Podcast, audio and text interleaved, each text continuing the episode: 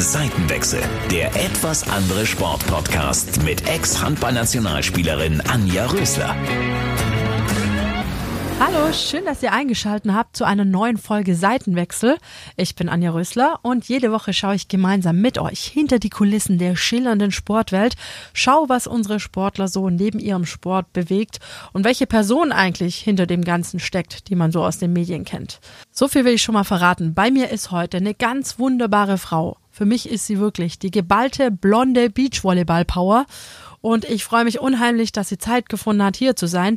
Carla Borger, schön, dass du da bist. Hi. Ja, hallo erstmal. Normalerweise trittst du ja eigentlich im Duo auf. Heute bist du ganz alleine hier. Warum eigentlich? Ich bin äh, leider heute alleine. Julia hat sich ähm, Wochenende beim Turnier äh, den Knöchel etwas vertreten und äh, musste kurzfristig zum Arzt, um ihr okay einzuholen, dann, dass wir das kommende Turnier noch spielen können. Deshalb bin ich leider erstmal alleine hier. Ja, ich freue mich umso mehr, dass du den Weg zu uns geschafft hast, weil so ganz einfach ist es in deinem Terminkalender ja gar nicht. ja, ihr habt es ja mitbekommen live, wie oft wir das verschieben mussten. Nein, ist tatsächlich nicht so. Wir sind sehr viel unterwegs und ähm, ja, mit zweimal Training am Tag ähm, ist das dann doch recht schwer, da langfristig zu planen. Ja, das glaube ich. Vielleicht magst du dich einfach ganz kurz vorstellen für unsere Hörer? Was wollt ihr denn so hören? das war eine ganz kurze Zusammenfassung. Wer bist du? Was machst du? Und Wieso haben wir dich unter Umständen eingeladen? Hm. Also, mein Name ist Kada, ich bin 30 Jahre alt, noch, ähm, spiele Beachvolleyball seit etlichen Jahren und ähm, wohne hier in Stuttgart schon jetzt einige Zeit und freue mich sehr, hier zu sein. Ja, wir freuen uns natürlich auch sehr. Du hast ja eigentlich als Hallenvolleyballerin angefangen. Ist das so der normale Weg?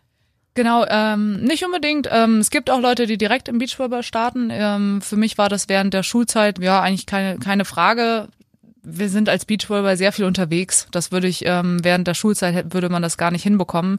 Deshalb ist das auch von der Grundausbildung in der Halle immer sehr wichtig für uns Beachvolleyballer. Ähm, man kann einfach deutlich mehr trainieren, ähm, hat mehr, kann ein bisschen mehr Umfänge fahren und für mich ähm, stand es also erst ja anfangs gar nicht zur Debatte, sondern ich habe, glaube ich, bis ich 19, 18 war, also bis nach dem Abitur Hallenvolleyball gespielt in der ersten Liga und bin dann ähm, in den Sand übergegangen. Unter anderem auch hier in Stuttgart beim Allianz ja, stimmt, MTV, stimmt, ja? genau, das genau. erste Jahr in der ersten Liga, ja. Mal ganz umgedreht, du entstammst ja einer Sportlerfamilie, deine Mama selber war ja auch äh, eine mhm. begnadete Beachvolleyballerin, wenn ich es richtig im Kopf habe, Europameisterin. Europameisterin, genau. Ähm, wird man da reingeboren in so eine Sportart oder wie siehst du die Sache? Ich muss dazu sagen, ähm, ich habe noch zwei Geschwister und zwei Stiefgeschwister, äh, die alle immer noch sportlich aktiv sind, bei, ähm, sogar einige auch professionell gespielt haben, Basketball und Volleyball. Und man wächst da definitiv rein. Also allein meiner Mutter früher zu folgen, sie hat ja recht spät auch erst angefangen, dann auch Beachvolleyball zu spielen.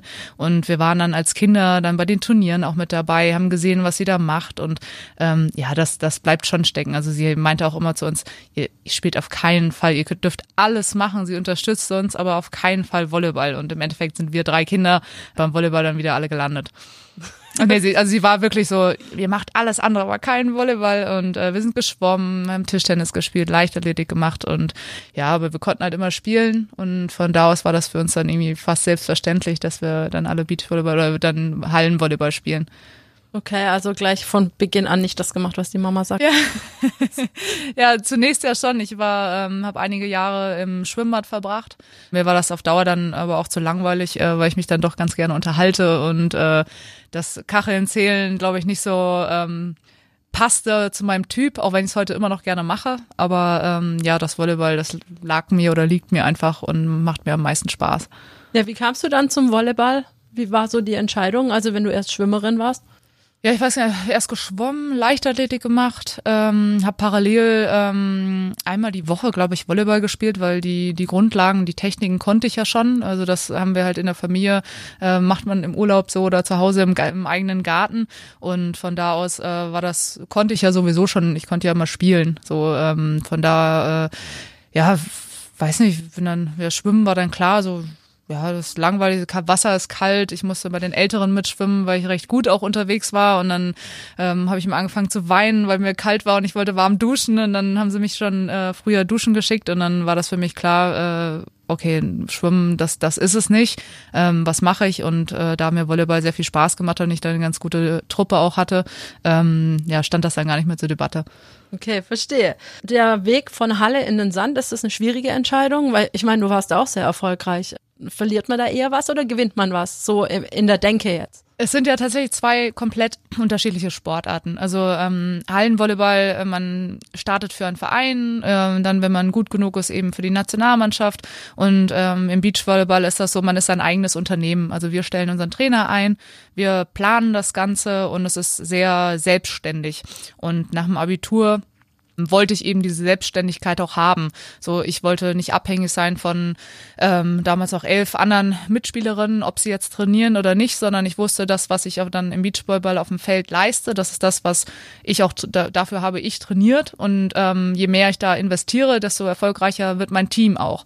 So und das war immer für mich ähm, eine ja, eine spannende Herausforderung und ich wollte dieses in der Halle auch einfach nicht mehr. Dann kam noch ein bisschen hinzu, ähm, ich habe die ganzen Jugend- und Juniorenmeister oder die ganzen ähm, Nationalmannschaften durch im Hallenvolleyball, also dann parallel zu, oder andersrum, äh, erst die Schule natürlich und parallel der Sport, ähm, habe eigentlich alles durchlaufen und ja, mein großer Traum war es immer für die Hallen-Nationalmannschaft äh, bei Olympia zu starten. Der wurde mir ein bisschen ähm, genommen durch äh, ja, damals äh, der Verband hatte mich eingeladen zu ähm, einem Lehrgang, hatte mich dann wieder ausgeladen bei den Frauen, weil sie irgendwie kein Geld hatten, neue junge Spielerinnen zu testen. Und es ist ähm, sehr unglücklich gelaufen dass ich dann nach äh, der dritten Einladung den einfach abgesagt habe und gesagt habe, Leute, ähm, so geht man nicht mit Athleten um. Das, ähm, ich habe jetzt mein Abitur hinter mir und äh, ich gehe jetzt in den Sand. Also ich werde Beachvolleyball spielen und werde es zu Olympia schaffen und das macht man einfach mit Athleten nicht. Und ich war sehr enttäuscht und im Nachhinein bin ich sehr froh darum, dass ich damals ähm, ja diese Entscheidung getroffen habe. Ich wurde auch sehr komisch angeschaut oder beziehungsweise der ähm, Verband hatte sich damals dann auch nochmal gemeldet, äh, bist du dir sicher? Ich so, ja, ich bin mir sehr sicher. ich bereue es nicht. Ja, würde ich auch sagen, nach der Vita, die du da hingelegt hast. Dieses Jahr seid ihr das erste Mal als Team deutsche Meisterin geworden. Viele Chancen davor hattet ihr auch nicht Meisterin zu werden. Also es ist wirklich krass, was ihr in der kurzen Zeit schon geschafft habt.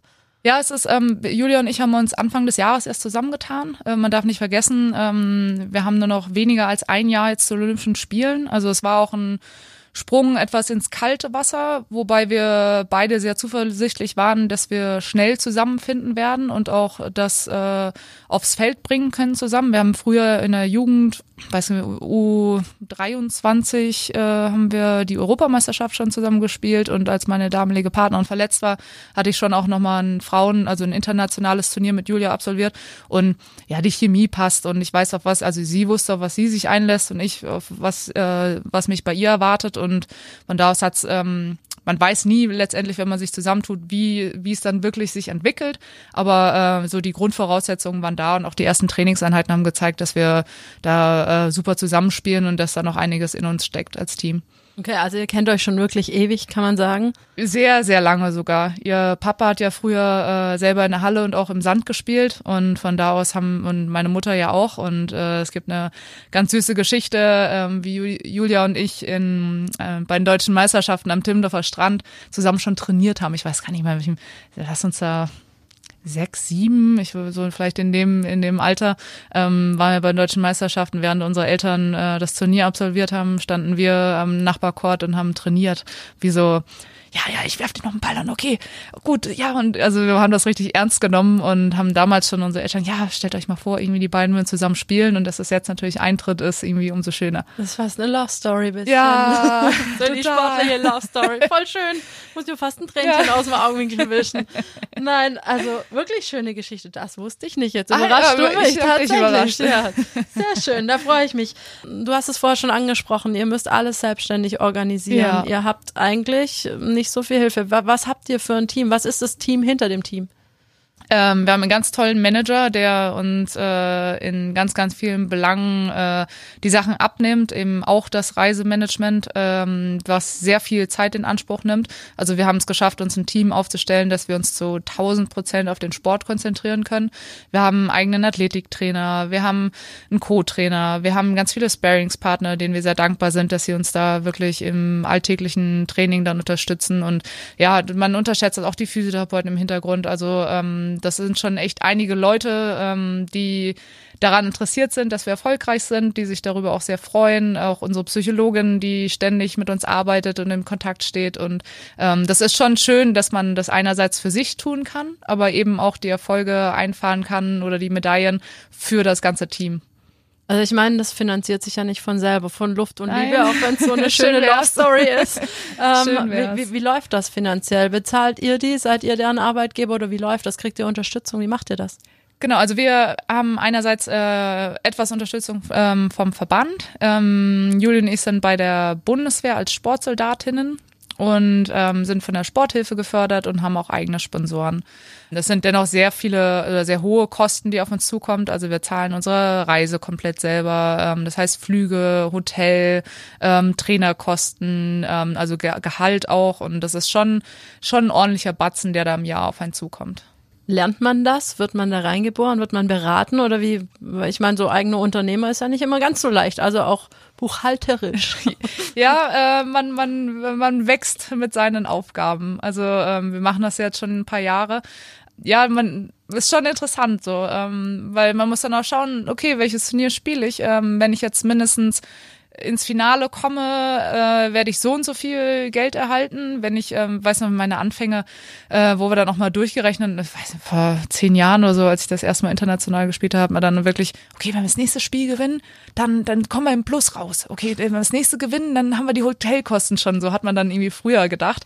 Und ähm, ist schon schön, dass man da so eine Entwicklung ähm, nimmt und auch einfach ja, ganz viel lernt, auch was, was Reisen angeht. So, wie, wie buche ich denn überhaupt und was macht Sinn und was ist früher, habe ich, glaube ich, acht Stunden für einen Flug gebraucht. Ja, aber da gibt's doch noch, guck dir nochmal mal auf der Seite und so. So, und dass uns das jetzt einfach komplett abgenommen wird, das ist einfach äh, genial.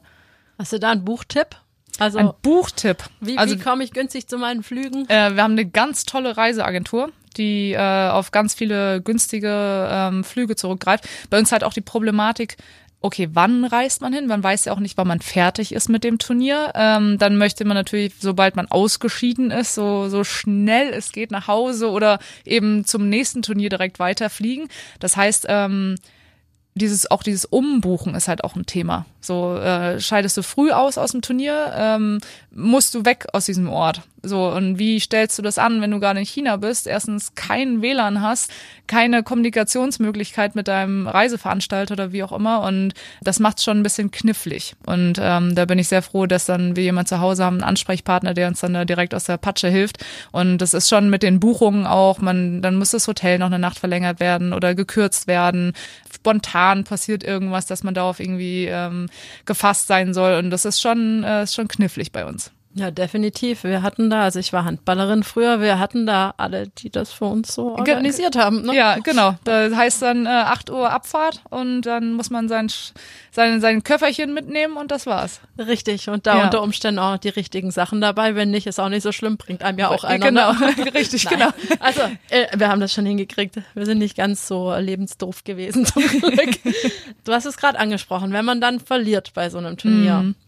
Blöde Geschichte. Ja. Wie gehst du damit um? Ja, verlieren macht nicht so viel Spaß. Nee, wir haben auch festgestellt, gewinnen macht viel mehr Spaß.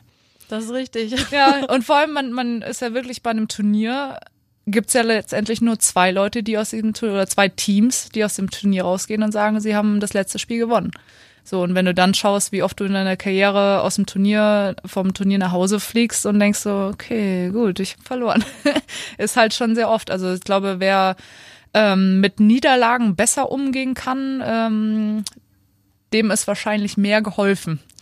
So, das kann man, glaube ich, schon ähm, mitnehmen. Also man lernt mit Nieder Niederlagen umzugehen, ähm, aber Gewinnen macht definitiv mehr Spaß. Und wie gehst du mit einer Niederlage um?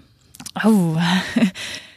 ja, ich, ähm, ja, ist unterschiedlich. Also so, es gibt Niederlagen, die einfach, ähm, ich brauche meistens eine Nacht. Also es ist ganz oft so, dass mir dann in der Nacht selber nochmal die Spielzüge durch den Kopf gehen, die ich vielleicht hätte besser machen können oder ah Mist, äh, hier hatte ich einen Fehler und ähm, das ist die die erste Nacht, das ist immer sehr sehr schwer bei mir. Also da laufen Filme ab, ständig so diese Wiederholungen, die du ja tagtäglich hast im Training ähm, und dann eben im Spiel vielleicht nicht funktioniert haben. Das das nervt schon. Ähm, ich versuche es immer einzuordnen. Ähm, Sport ist erstmal nicht alles im Leben, aber ähm, natürlich, wenn man da so emotional drinsteckt, dann ist es natürlich erstmal an erster Stelle, aber ähm, versucht das immer einzuordnen. Ähm, es ist nur Sport. Ich habe trotzdem versucht, alles zu geben. Äh, es hat einfach an dem Tag nicht sein sollen. Vielleicht hat der Gegner auch gut gespielt, vielleicht und versuche so mir das so ein bisschen so hinzulegen, dass es weitergeht und dann geht's auch eigentlich dann am Folgetag und dann ist schon wieder nächstes Turnier und dann gibt's schon wieder irgendwelche Sachen zu organisieren im Training und dann ist man schon wieder in seinem Alltag, dass man das auch schon wieder vergessen hat. Du hast es gerade schon ein bisschen angesprochen. Du hast, glaube ich, schon öfter im Leben gelernt, dass Sport nicht alles ist. Du weißt wahrscheinlich schon, worauf ich ansprechen will. Du hast eine sehr schlimme Diagnose von einem Arzt bekommen, wenn ich es richtig recherchiert habe, am Flughafen einen Anruf bekommen, so quasi zwischen Tür und Angel, dass du eine Krebsvorstufe hast. Genau, genau. Ich hatte an der Gebärmutter ja, es war Vorstufe 4 und ähm, sie mussten letztendlich diesen Teil dort rausbringen und ich wusste, ich, keine Ahnung, kriegst halt eine Nachricht, äh, Carla, ruf mich unbedingt an. Ich so, äh, okay, gut, äh, gut, am Flughafen noch schnell zurückgerufen und der so, okay, du musst mir versprechen, dass du es nicht googelst. Okay, ich verspreche dir, ich google's nicht. Ähm, ja, und dann hat er mich meinen Frauenarzt angerufen und meinte, ähm, dass sie ähm, ja bösartiges Gewebe gefunden haben und äh, wann ich denn kommen könnte. Ich so, äh, jetzt, ich kann sofort los. Äh, na, na, so schnell jetzt auch nicht, jetzt erstmal Wochenende, Carla. Also so, ähm, dann komm doch am Montag und dann besprechen wir das nochmal in Ruhe. Und ähm, genau, also jetzt im Nachhinein, es ist ja anderthalb, zwei Jahre her, ähm, wenn ich jetzt drüber nachdenke, das Wichtige ist, glaube ich, einfach, dass man regelmäßig zur Kontrolle geht als Frau. Und äh, alles weitere, also kann man eh nicht beeinflussen und es gibt Möglichkeiten, darauf zu reagieren und ich kann einfach froh sein, dass sie es äh, frühzeitig erkannt haben und ähm, dementsprechend kann ich jeder Frau nur empfehlen, regelmäßig zum Frauenarzt zu gehen, sich kontrollieren zu lassen und dann sollte auch eigentlich alles in Ordnung sein. Und klar, in dem Moment, wenn man damit noch nie in Kontakt getreten ist und erstmal bösartiges Gewebe hört, äh, hört dann ist man natürlich ähm, ja, fällt man erstmal in ein Loch rein oder weiß damit auch erstmal gar nicht umzugehen. Ähm, wenn man das dann so ein bisschen mit Abstand betrachtet, ist es eben, man einfach zur Vorsorge gehen und dann äh, wird einem da schon geholfen. Du gehst sehr nüchtern an Sachen ran, also sehr verkopft, würde ich mal sagen. Es ist so ein Weg, ja, vielleicht klinge ich auch, vielleicht habe ich schon oft drüber gesprochen, vielleicht auch okay. deshalb. So hättest du mich dann direkt danach gefragt. äh, hätte ich definitiv nicht so reagiert. Aber ähm, es hilft dann, es hilft, man muss auch eigentlich nichts über die Krankheit wissen, man muss halt zur Vorsorge gehen. Und ähm, also klar sollte man vielleicht sich schon ein bisschen auskennen. Aber ähm, ja, ich hatte den Vorteil, dass meine Stiefschwester eben auch Frauenärztin ist und die hatte mich dann auch gleich ein bisschen beruhigt, äh, in dem Rahmen, wie man einen dann beruhigen kann. Definitiv nicht googeln. Tut es nicht. Es hilft euch nicht. Es macht einen nur verrückt. Genauso wie wenn man Schnupfen googelt oder irgendwas, endet man bei Darmkrebs.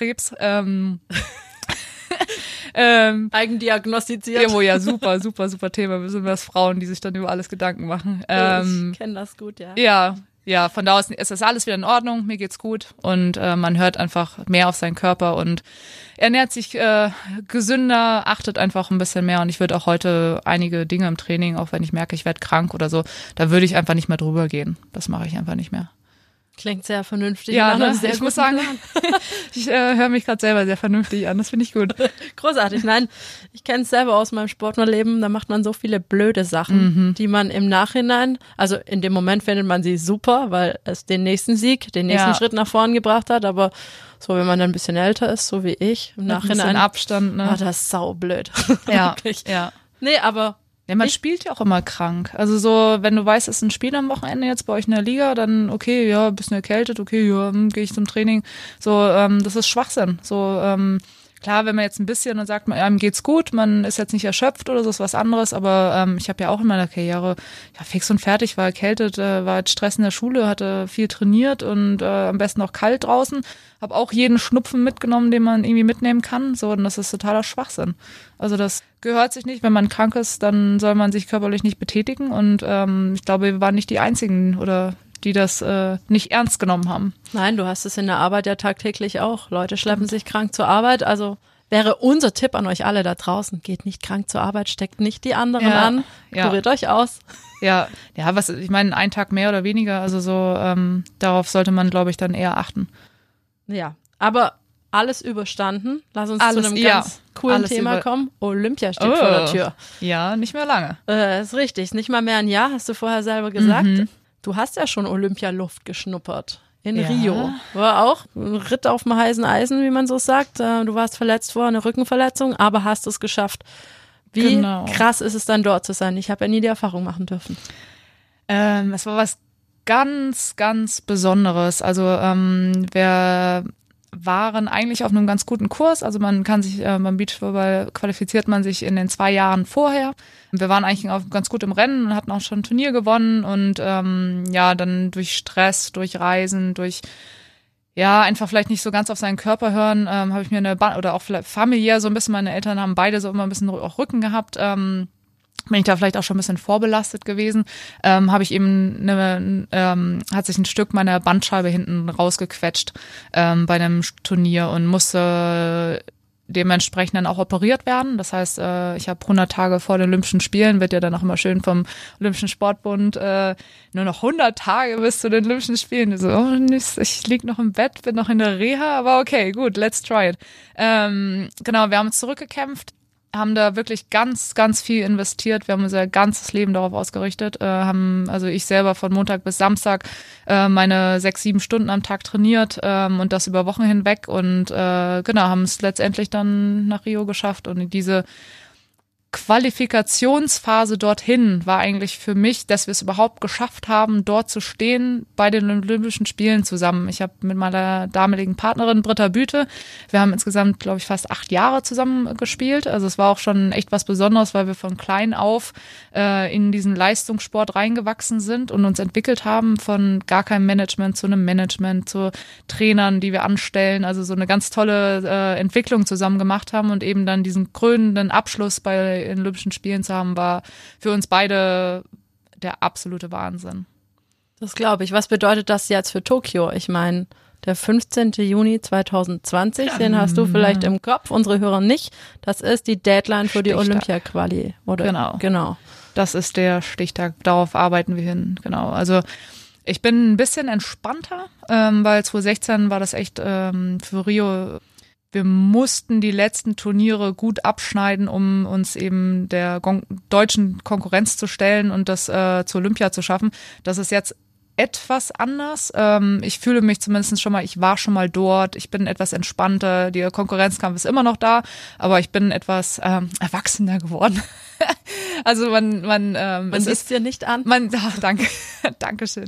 Ähm, es ist ähm, noch ein bisschen was anderes dieses Jahr. Also ich bin entspannter. Ich will es unbedingt schaffen, weil ähm, man einfach so, ja, man, man möchte nicht von zu Hause aus zuschauen. So, und wenn du auf so einem Niveau spielst, dann gibt's gar keinen anderen Weg. So, ich, ich muss dahin für mich. So, es, ich möchte dahin. Ich weiß auch, was, was, was auf mich zukommt. Diesmal weiß ich's äh, über Einkleidung, über ein ganz cooles deutsche Team im deutschen Haus. Dann, man kennt ja auch in, äh, in, ähm, inzwischen ganz viele Athleten, auch Trainer und äh, auch von den ähm, Organisatoren, welche, also so, ich, ich will da unbedingt hin. Und das ist so diese Motivation, die ich habe, äh, jede, jedes Training Vollgas zu geben. Wir haben natürlich auch Hörer draußen, die keine Leistungssportler sind, logisch. Wäre das so ein Tipp für dich, auf das fokussieren, was dir wichtig ist und blend erstmal alles andere aus, dann schaffst du das auch? Ja, also es geht um Ziele setzen. So, ähm, ich bin immer, ich werde auch immer gefragt, so ja, ich würde gerne mal im Fitnessstudio. Ich so, setz dir ein Ziel. Was, was möchtest du erreichen? Ähm, möchtest du abnehmen? Möchtest du stärker werden? Was, was, was möchtest du? Und wahrscheinlich kann man das in alle Lebensbereiche übertragen. So, das ist halt diese Zielsetzung. So, du kennst das ja von damals auch. Äh, so Ziel Meister werden. Das heißt, wir richten alles da aus und Training wird alles fokussiert dann eben Richtung ähm, Erreichen dieses Ziels. Und das ist bei mir genauso. Und ich merke auch, dass wenn ich dieses Ziel nicht habe, so zum Beispiel auch das Jahr nach Olympia, so, ja, klar, es gibt eine deutsche Meisterschaft, es gibt dann irgendwann wieder eine WM und es gibt immer Ziele und man will immer gut spielen, aber es ist trotzdem was anderes. Es ist äh, Olympia. So, Ziel ist es, sich für die Olympischen Spiele zu qualifizieren und mein Ziel ist es, dort gut abzuschneiden, dort meine Leistung zu zeigen. Und ähm, das ist ähm, das Ziel, das ich erreichen möchte und dann, weiß nicht, gibt es auch gar keinen Weg dran vorbei. Da tut man einfach alles dafür. Ja, das stimmt. Also wie ist es bei dir, wenn du dann so ein Ziel erreicht hast? Also bei mir war es so, ich bin dann erstmal in so ein kleines Loch gefallen, weil ich erstmal, zwar wusste ich, da kommt wieder ein Spiel, da kommt wieder eine Meisterschaft, aber so erstmal ist so pff, Luft raus. Ja, Definitiv. Ähm, also es ist tatsächlich so, ähm, sobald man dieses Ziel erreicht hat, wenn man es auch wirklich laut ausgibt. Manchmal hilft sogar auch, das laut auszusprechen, dass man auch wirklich sich das bewusst macht, so oder irgendwo aufzuschreiben, so Zwischenziele zu stecken und zu sagen, okay, das habe ich erreicht, das habe ich erreicht. Aber es ist definitiv auch nach Olympia. Wir waren ähm, selber in Rio auch äh, viel feiern danach, haben das auch einfach genossen und gesagt, hey, wir, wir belohnen uns jetzt dafür für das, was wir erreicht haben. Und ähm, ja, danach ist erstmal so Neufindung, so okay okay, gut, wir haben das jetzt erreicht. Was kommt als nächstes? So, und dann ähm, hatte ich eben auch meine Partnerin gewechselt und dann war es eh das Jahr spannend. Da gab es ein paar Probleme im Verband und äh, wir wurden für Turniere gesperrt und da gab es irgendwie wieder andere Ziele zu erreichen, aber dieses, dieses Fernziel ähm, war erstmal ganz, ganz weit weg. Und man fällt definitiv ein Loch. Genauso, wenn du dann qualifiziert bist, das war bei uns äh, für die Olympischen Spiele dann in, in Rio der Fall, Stichtag, so wir wussten, wir sind qualifiziert. Ähm, wir haben uns wirklich an dem Stichtag selber erst qualifiziert für die Spiele. Da wussten wir zu 1000 Prozent, wir werden dort starten. Und dann ist selbstverständlich, du hast dann noch vier Wochen, max, glaube drei, vier Wochen, bis dann die Spiele losgegangen sind. Und da fällst du erstmal auch, du, ich will nicht, ich wollte es nicht. Also wir beide haben auch gesagt, meine damalige Partnerin, ja, okay, jetzt weiter und Vollgas, so, aber du fällst automatisch ein bisschen ab. So, und das wird dieses Jahr, ähm, beziehungsweise an 2020 ähm, eben 15.06. Ähm, wird das, äh, denke ich, nicht der Fall sein, weil wir hoffentlich bis dahin vorher schon so ein bisschen einordnen können, hey, wir werden es schaffen und dann kann man sein Krafttraining auch schon ein bisschen legen, dass man eben bei den Olympischen Spielen dann auch ähm, vorbereitet und fit ist. Auf jeden Fall. Wenn man so wie ihr beiden viel zusammenreist, kaum zu Hause ist, ganz arg aufeinander hockt, ist Lagerkoller ein Thema oder gibt's gar nie Streitigkeiten? Wir äh, haben uns äh, selber entschieden, dass wir getrennte Zimmer nehmen in den Hotels und ähm, ich muss echt äh, sagen, dass uns das beiden sehr gut tut. Ähm, jeder hat seinen, seinen Freiraum, jeder geht essen, wann er möchte, wir gehen auch zusammen essen, aber so jeder ähm, kann das ausleben, so wie er es auch braucht. Und wir haben gesagt, das ist, äh, wir verstehen uns beide sehr gut. Ähm, jeder hat aber seinen Freiraum, dass wir auch wirklich frisch im Kopf bleiben, motiviert sind, ähm, eben professionell da jedes Training abzu, abzuliefern.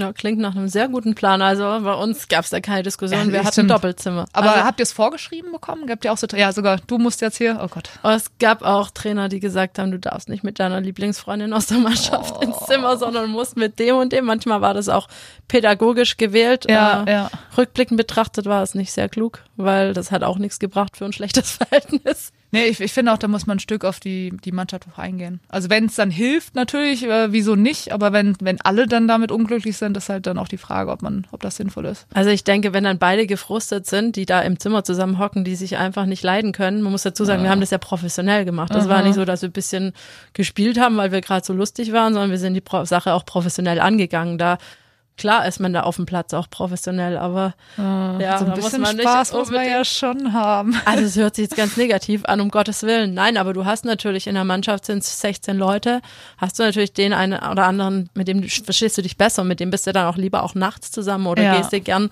aufs Klo in Ruhe ja. und weiß genau, ja, da sitzt jemand, der versteht dich schon irgendwie und du hast dann nicht so ein beklemmendes Gefühl schon beim aufs Klo gehen mm. zum Beispiel. Also ist ja vor allem, du hast ja auch einen ganz anderen Rhythmus. Das ist ja bei uns auch. Ähm, würde Julia jetzt länger schlafen wollen und ich bin aber früher schon wach und will vielleicht das Licht anhaben oder sie geht später ins Bett und ich bin aber schon müde und dann stört sie mich. Also so, dass das, ähm, das würde nerven. So, wir müssen unsere Leistung bringen. Wir haben nicht viel Zeit. Wir haben zwei Jahre, uns für die Olympischen Spiele zu qualifizieren. Warum? Warum das nicht eingehen? Und wir haben auch bewusst gesagt, dass wir das Geld investieren. Und ich glaube, dass es einfach sehr gut investiertes Geld einfach an der richtigen Stelle ist. Ja, auf jeden Fall. Kann ich ja. nur unterschreiben. Ja. Super, macht ihr prima. Nein, wirklich. Ähm, ich denke, das macht ist sehr reflektiert auch und, und zeichnet euch, glaube ich, so ein bisschen aus. Ja, ich meine, wir, wir spielen ja auch schon ein paar Jährchen beide, haben äh, unsere Erfahrungen gemacht mit vielen verschiedenen Partnerinnen auch und ähm, ich glaube, das war wichtig, vor, im Vorhinein darüber auch zu sprechen, so was brauchst du, was brauche ich? Und ähm, dass wir da eine Einigung gefunden haben und das für beide okay ist, äh, ist glaube ich genial. Und es gibt halt immer die, weißt du, es ist ja auch dieses Wohlfühlen bei einem Turnier, also das ist halt das Hotelzimmer ist halt dein einziger Ort, wo du dich zurückziehen kannst, wo du mal in Ruhe telefonieren kannst, wo du einfach das ist dein Zuhause in dem Moment. So eine Woche jetzt China, das ist dann, das Zimmer ist mir. So, das ist mein Zuhause. So, das, da muss ich mich wohlfühlen. Und ich glaube, wenn du das nicht hast, äh, wenn du so viel Zeit irgendwie im Jahr unterwegs bist, dann wirst du völlig Banane. Auf jeden Fall. Gibt's Macken so im Alltag bei dir, die du so hast? Macken, bestimmt. Wäre schön, wenn Julia da wäre. Ja, die stimmt. könnte mir da wahrscheinlich mehr zu sagen. Lass uns Weil- über Julia sprechen. Was genau, was hat ihr für Macken? Macken? Nein, ähm, ja, jeder bringt da so seine Macken mit. Was ist denn meine größte Macke? Ich habe bestimmt keine. Lass mal so stehen. Privatleben, findet das statt bei so viel Reisezeit oder hat man da gar keine Chance? Es ist schwer. Also ähm, gefühlt, ähm, ich habe heute Morgen erst noch mit meiner Vermieterin drüber gesprochen, die ich äh, zufällig getroffen habe, dass wir einfach keinen freien Tag haben. Also ich, ich bin so inzwischen, dass ich an meinen freien Tagen zu Hause dann zur Physiotherapie gehe, zur Massage gehe. Ja, es ist ein freier Tag und aber es ist nicht das, also so würde ich wahrscheinlich keinen Sport machen, würde ich halt wirklich den freien Tag vielleicht nutzen. Aber es gibt ständig was zu organisieren oder ähm, ja, unsere freie Tage sind wahrscheinlich auch da noch, die wir im Flieger verbringen. So, ich bin Montag früh in China losgeflogen. Äh, ich glaube, es waren 28 Stunden Reisezeit circa. So, das ist halt dann mein, mein freier Tag, an dem ich nicht so viel machen kann, aber irgendwie erholen tust du dich halt auch nicht richtig. Also so wirklich einen freien Tag gibt's ja gar nicht mehr. Was bedeutet das für eine Partnerschaft? Für eine eventuelle? Schwer. Entweder ist Pilot oder nein. ähm, ja, nee, ist schon, ist schon schwer. An Also, alle Piloten da draußen. draußen. Ich habe ja eine wunderbare Frau sitzen. Nein, ich, ich, bin, ich bin vergeben, glücklich vergeben. Sehr schön. Ja. Aber trotzdem alle Piloten, nein. Sehr schön. Du hast sehr schöne Zähne, wenn ich das Ja? mal so sagen darf. Julia ja, hat noch schönere Zähne. das, darauf wollte ich Ja. nicht. Das ist meine, das ist meine Überleitung. So ein Nein. Julia hat tatsächlich wunderschöne Zähne. Ähm, die pflegt sie auch sehr und äh, ich bin über ihr über jeden äh, Tipp dankbar. Äh, ihr Papa ist ja also unser Trainer ist Zahnarzt und äh, Juli äh, studiert eben auch Zahnmedizin und ähm, genau. Ja, äh, kommt es einem in so einem Land wie China zugute? Also ich äh, habe in China eine WM gespielt, war da mal im Krankenhaus, weil ich mir bei der WM einen Oh. Finger gebrochen habe.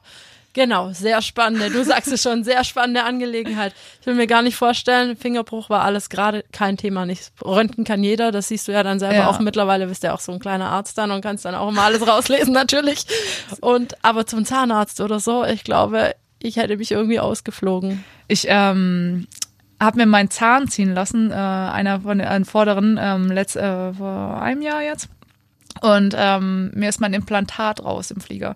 Und ähm, ich hatte noch ein Provisorium drin. Ähm, ich habe das jetzt erst vor kurzem komplett äh, machen lassen.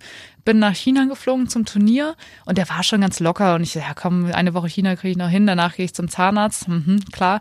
Ähm, habe natürlich äh, ständig mit meiner Zunge an diesem Zahn rumgespielt und ähm, im Flieger hatte ich ja nochmal abends gefragt, ich hatte noch so einen Hunger, ob sie irgendwas noch Gesundes zum Essen haben. Ja, hm, sie hat noch einen Müsli-Riegel. Ich so, ja, naja, okay, gut. So, und dann hatte ich eben kurz mal die Augen offen zwischen zwei äh, Powernaps und habe eben diesen Riegel gegessen und habe nicht drüber nachgedacht und beiß halt in diesen Riegel rein und zack, Zahn raus. Ähm, habe mich natürlich schon super gefreut, dann morgens Juli anzulächeln, die auf der anderen Seite am Fenster lag. und äh, sie, oh, äh, ja, äh, gut, ähm, jetzt ist einmal unser Trainer nicht mit dabei und äh, zack fällt der Zahn ra äh, raus. Ähm, die haben tatsächlich in China, wir waren, hatten ein Turnier gespielt in, es war sehr in der Provinz. Ähm, ich habe dann unten gefragt an der Rezeption, ähm, ob es denn hier einen Zahnarzt geben würde. Und dann meinten sie, ja, ja, ja, ja, der hätte auch bis um 10 Uhr abends offen. Ich so, okay, welcher Zahnarzt hat bis 10 Uhr offen? Ja, das ist direkt um die Ecke. Sie könnten mich dann nach dem Training mitnehmen. Ich so, okay, genial. Bin ich dann mit Juli los und äh, es war halt wie in so einem Friseursalon. Also wirklich, du konntest von der Straße aus auf den Behandlungsstuhl blicken und eben mir zuschauen, wie ich da meinen Zahn gemacht bekomme.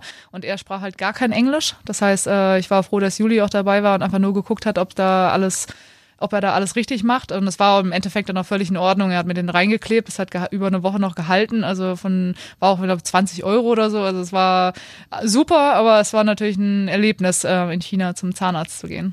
Ja, das glaube ich. Ja. Das kann ich mir wirklich vorstellen. Ähm, wenn man jetzt auf eure berufliche Seite schaut, ihr seid beide bei der Bundeswehr. Wäre das für dich ein Thema, ohne Leistungssport gewesen, zur Bundeswehr zu gehen? Äh, ich bin so natürlich durch den Sport aufmerksam geworden äh, als Sportsoldatin. Ähm, das äh, bat sich damals äh, an. Ähm, wahrscheinlich eher nicht. Also wahrscheinlich hätte ich was ganz anderes gemacht, aber wahrscheinlich nicht zur Bundeswehr. Siehst du Frauen bei der Bundeswehr? Wie siehst du das Thema? Ja, damals habe ich meine Grundausbildung acht, neun gemacht hatte. Ähm, da fing das dann an, als dass dann Frauen eben auch in, der, in den Kasernen waren und wir wurden am Anfang immer noch sehr, es war halt ja schon so eine Männerdomäne, bis zum Ende in die Mensa da zum Essen gegangen und in die Kantine und nur Männer. Also ähm, wir waren damals ja auch komplett ähm, in der Grundausbildung, ähm, waren alles Sportler, ähm, 50 Prozent Frauen, 50 Männer. Ähm, von da aus waren dann schon einige Frauen noch in der Kaserne und da fing das langsam an. Inzwischen gehört das dazu, dass da bei der Bundeswehr auch Frauen sind. Welchen Rang hast du? Äh, ich bin jetzt Oberfeldwebel.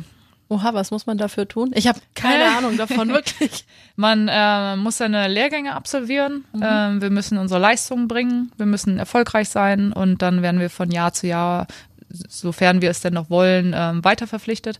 Und ja, letztendlich geht es um Leistungen bringen, äh, so dass der ähm, eigene Verband einen in die Nationalmannschaft nominiert und äh, eben genau, dass wir unsere Lehrgänge absolvieren bei der Bundeswehr selber. Klingt auf jeden Fall auch spannend. Ja, Also, ist äh, immer interessant gewesen. ja, aber zu meiner Zeit war das nicht so populär bei Handballerinnen äh, sowas zu machen. Ich kannte das von Triathletinnen oder so, die das gemacht haben. Wir wurden Gott sei Dank ganz gut bezahlt von den Vereinen, dass man Ja. gut davon leben kann. Ich sag mal, wenn man sich selber organisieren muss, muss man natürlich auch auf solche Wege zurückgreifen. Ja. Also ähm, ich denke nicht, besonders am Anfang investierst du noch sehr viel. Das heißt, wir hatten ja damals noch nicht so viele Punkte. Wir waren Jugendspielerinnen und dann willst du international starten. Das heißt, du fliegst äh, zu einem Turnier, ähm, wirst wahrscheinlich plus minus null rausgehen, teilweise sogar im Minus, wenn du verlierst. Wir hatten teilweise ein Spiel irgendwo im Ausland, äh, sind zurückgeflogen flogen und haben nichts gewonnen, weder Punkte noch Geld. Äh, das heißt, du bist das erste Jahr, dass wir da international gespielt haben, einfach super ins Minus gegangen. Ich hätte mir das gar nicht leisten können ohne die Bundeswehr.